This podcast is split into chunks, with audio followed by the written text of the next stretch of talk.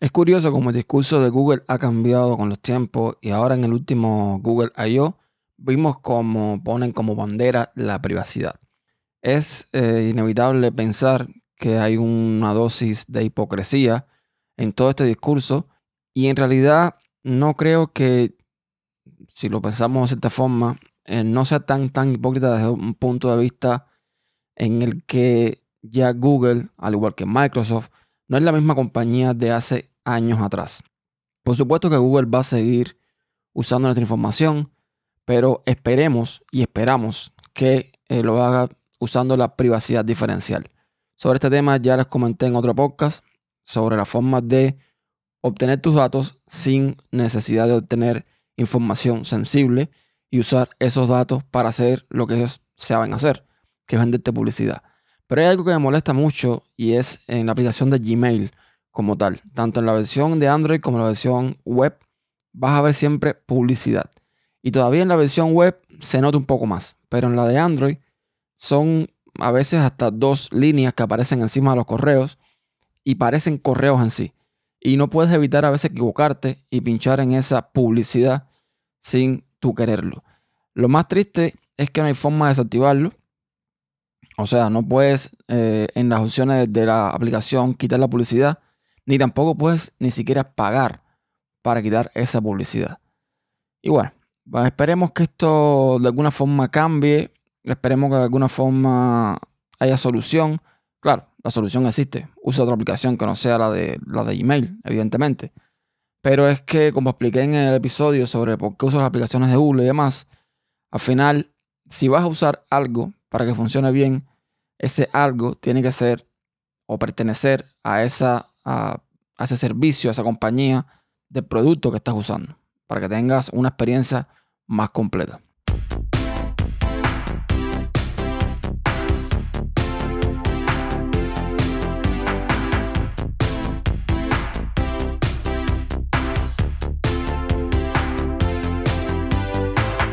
Hola a todos, soy Néstor Acosta y doy la bienvenida a un nuevo episodio de Podcast Insight, uno de los podcasts de tecnología en mi red, tu podcast Comencé hablando de Google y voy a seguir con Google. En este caso, con unos apuntes acerca de la versión 3 de Android Q Beta. Como saben, desde el, evento la yo ya la instalé en mi teléfono y he estado probando. Y hay algunas cosas que me resultan interesantes porque eh, no se comentaron en el evento y ya se han sido descubiertas por sitios como Android Police como por ejemplo que en la opción de desarrolladores tenemos la opción de desactivar todos los sensores del teléfono. Esto eh, no sé si, si, viene dado por todo este movimiento que como comenté al principio estamos viendo por parte de Google de querer mostrar un poco más que le importa la privacidad. No sé si es para hacer otro, tipo de experimento, pero bueno, esa opción está ahí. Y si en algún momento determinado quisiéramos pues desactivar determinados sensores, podríamos hacerlo sin ningún problema. Hay que tener en cuenta que no es un movimiento raro porque ya estamos viendo que con Android Q vamos a ver determinados permisos, vamos a ver determinadas cosas que son un poco más estrictos para los diferentes, eh, digamos, componentes que tiene el teléfono, la cámara, determinados sensores, etc. Así que por ahí más o menos va a venir la cosa. Otra cosa que está escondida en, el, en las opciones de desarrollador del teléfono es lo de las notificaciones mediante las burbujas. Esto es algo muy interesante que se vio en la beta 2, casi que por defecto, y es que, eh, al igual que, por ejemplo, cuando pasa con, con, Facebook Messenger, cuando te llega una notificación, sobre todo de aplicaciones de mensajería, te sale una burbuja desde la cual incluso tú puedes responder los mensajes. Y es algo bastante curioso. Yo no sé si lo usaría en el día a día. Yo eh, creo que las notificaciones desde arriba, como siempre, con la posibilidad de responder, son menos intrusivas. Pero bueno, eso también está oculto en la opción de desarrollador y tampoco se comentó nada de eso en Google I.O., por lo menos en la conferencia principal, que fue la que, la que yo vi. Ahora, eh, hablando de la experiencia del uso del teléfono, una de las cosas que viene en esta versión beta, eh, la versión 3 de la beta, son los gestos. Ahora, si vamos a las preferencias del sistema y vamos a la parte de, de los gestos, vamos a tener tres opciones. Antes teníamos dos ahora vamos a tener tres. O sea, tenemos la normal, la, que veníamos usando de Android Pie, que es el uso de dos botones. Vas a mover abajo un pequeño botón como una pildorita y al lado el botón de ir atrás. Este mecanismo de gesto cuando salió no funcionaba del todo bien, ya funciona bien perfectamente, así que no hay problema. Tenemos la opción de siempre, la de poner tres botones abajo, el de atrás, el de centro bajón y el de la multitarea. Y tenemos ahora lo que ellos llaman la navegación por gesto completa, que no es nada más y nada menos que algo muy parecido, por no decir igual, y no digo igual porque eh, al no ser usuario de iOS, no sé exactamente cuáles son las diferencias, pero es muy parecido a lo que encontramos en iOS. Esta, esta opción es muy interesante, me gusta mucho porque la barra de abajo, donde están los botones, se reduce al mínimo. Solamente te pone una pequeña línea que cambia de color, por supuesto, según el fondo de la aplicación, como parecida a la, que tiene el iPhone, pero más estrecha. Y bueno, funciona, eh, digamos que bastante bien.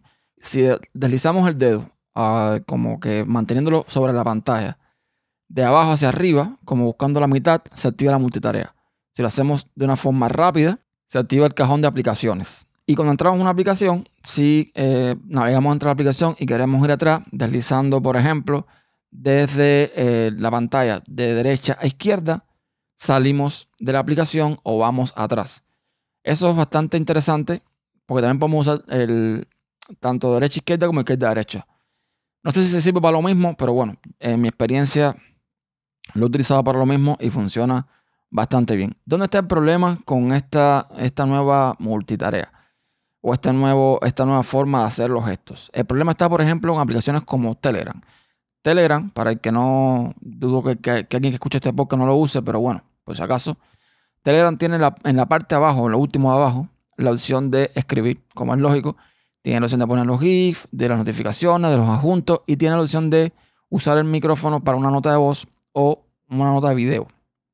Lo que pasa es que cuando intentas hacer una nota de voz en Telegram, eh, tenemos dos opciones. O dejamos oprimido el microfonito y hablamos, o lo podemos oprimir y deslizarlo hacia arriba para dejarlo fijo, quitar el dedo y seguir grabando. El problema es que al hacer esto, con los gestos de esto, los, gestos completos, lo que pasa es que constantemente se activa el asistente.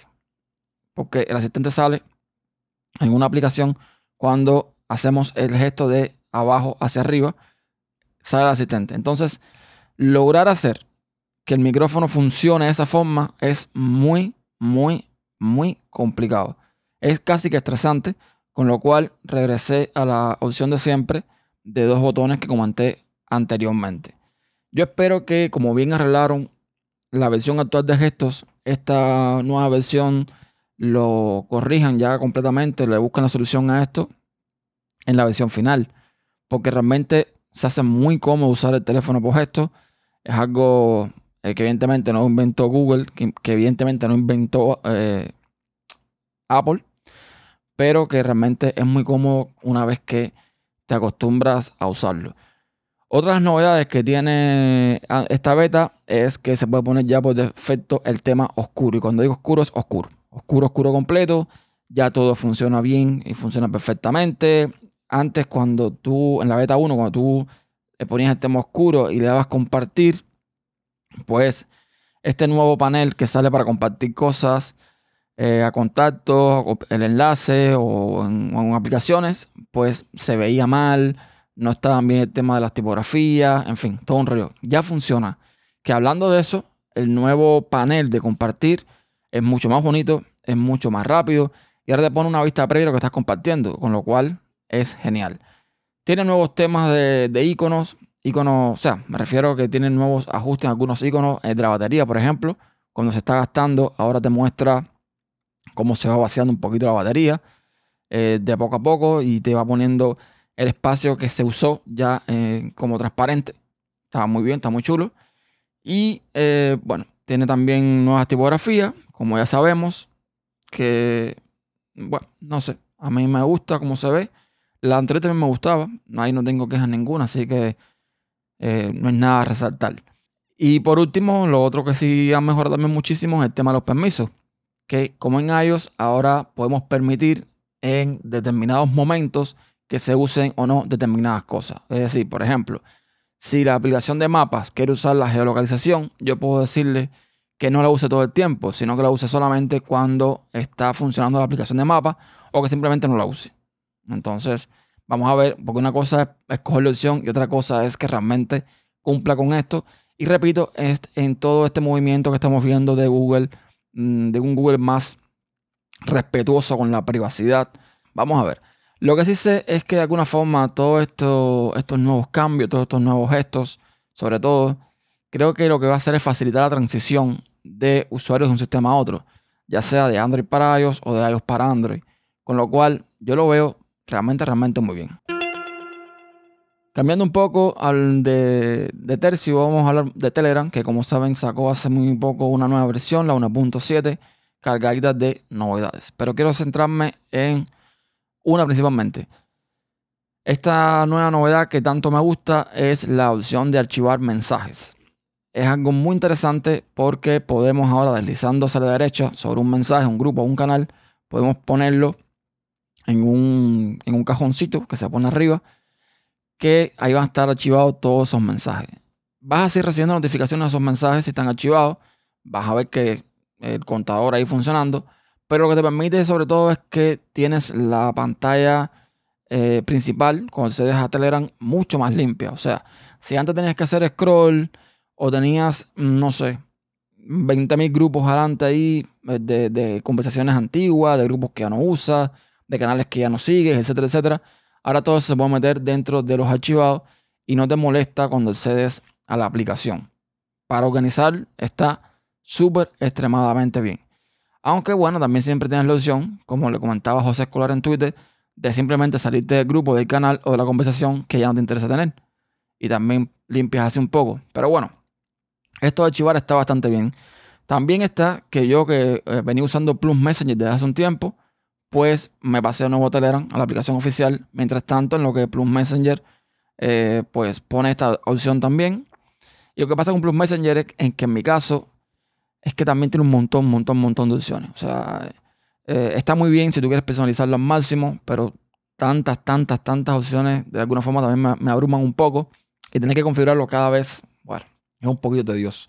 Pero bueno, ahí está Telegram, que ya les digo, tiene un montón de novedades. Eso lo vemos cada vez que actualiza en la lista de novedades.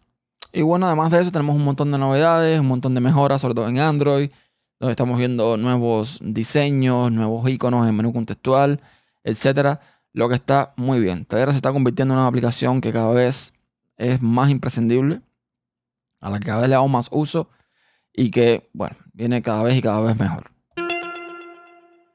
Por último, quiero hablar sobre el nuevo cáncer, el nuevo cáncer que nos está comiendo a todos los que consumimos productos, que consumimos aplicaciones, que consumimos internet, y es el tema de la suscripción. La suscripción es, sin duda, algo cancerígeno. Y lo digo porque ya todo o casi todo quieren metérnoslo por los ojos como una suscripción. Tenemos el ejemplo de todos los servicios de streaming de video. Tenemos HBO, Netflix, Disney Plus, Apple TV, ahora cuando salga con toda esa historia. Tenemos, eh, en fin, toda esta, serie, toda esta serie de servicios que tú no sabes ya cuál escoger porque en cada uno hay algo que quieres ver y todo esto es por suscripción. Pero de cierta forma ahí lo entiendo, porque, bueno, en parte lo entiendo, porque lo, lo justo sería que tú pagaras según tú consumieras. Al final tú estás pagando una suscripción mensual, consumas o no consumas. Es decir, tú puedes pagarte Netflix, tú puedes pagarte HBO y simplemente en un mes, en dos o en tres, no abrir nunca la aplicación para ver absolutamente nada por H por B, sin embargo, lo sigues pagando. Como si fuera, no sé, un gimnasio, como si fuese otra cosa que a veces pagamos y nunca vamos. Y el tema es que también esto está llegando mucho a las aplicaciones. Adobe recientemente subió el precio de, su suscripción para sus productos. Bueno, no es que lo haya subido, sino que la opción más barata, pues la eliminó.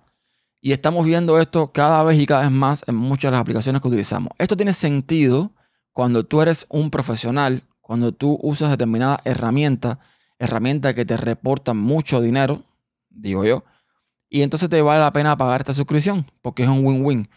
Tú ganas tu dinero con esa herramienta y la compañía pues gana su dinero cobrándote constantemente en vez de hacer un pago único.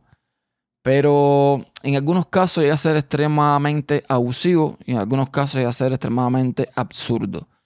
Relacionado con el mundo del podcast, por ejemplo, tenemos una aplicación como creo que Castbox, que la última vez que lo usé, si intentabas tener, por ejemplo, más de 100 podcasts, te pedía pasar por caja. Y estamos hablando de por caja mensualmente.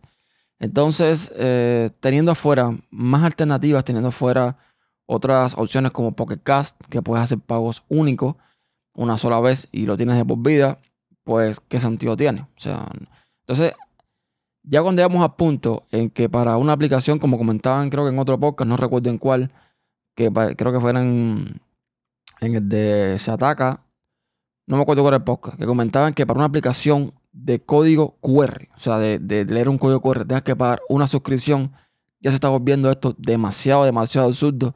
Y lo que va a pasar, lo que va a pasar sobre todo con este tipo de eh, suscripciones en servicios como, como Netflix y demás de streaming, es que vas a obligar al usuario de alguna forma a recurrir a la piratería para poder ver todo eso que quiere ver.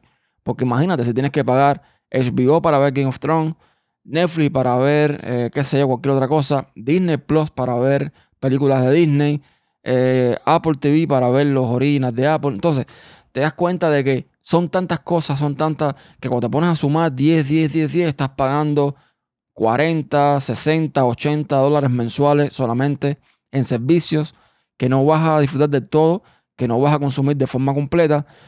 O sea, no tiene sentido. No tiene sentido estar pagando tanto dinero por cosas que no vas a darle el uso que lleva. Ya les digo, si esto funcionara de que yo te cobro tanto por consumo, por lo que veas, a lo mejor tuviese sentido, por lo menos para mí. O sea, para mí, que veo muy esporádicamente Netflix, eh, muy esporádicamente eh, cosas de HBO o de otro tipo de servicios. Entonces, para mí, ahí sí tendría algo de sentido. No sé si algún día llegará alguna plataforma, algún servicio que los reúna a todos, aunque tengas que pagar un poquito más, pero los reúna a todos, no sé. Vamos a ver eh, qué pasa con esto. Pero sin duda, yo creo que esto, el tema de las suscripciones, se está volviendo un incordio, se está volviendo algo que va a pasar como, como, como pasó o está pasando con la TV por cable, que llega un momento en que tú dices, no, no me vale la pena, esto no tiene sentido, esto me está cansando. Y bueno, tal vez ya cuando lleguemos al hastío, llegue la, la posibilidad de algo nuevo que ofrezca algo diferente. Pero estoy más que seguro que lo que va a pasar es que la mayoría va a recurrir a nuevas viejas prácticas. Fíjense, a nuevas viejas prácticas como la piratería. Y eso es todo. Gracias por escuchar este episodio. Ya saben que todas las formas de contacto para eh, comentarme, para sugerirme, para criticarme también si quieren, siempre de respeto, las tienen en tupodcast.com barra contacto. Gracias por escuchar y hasta la próxima. Adiós.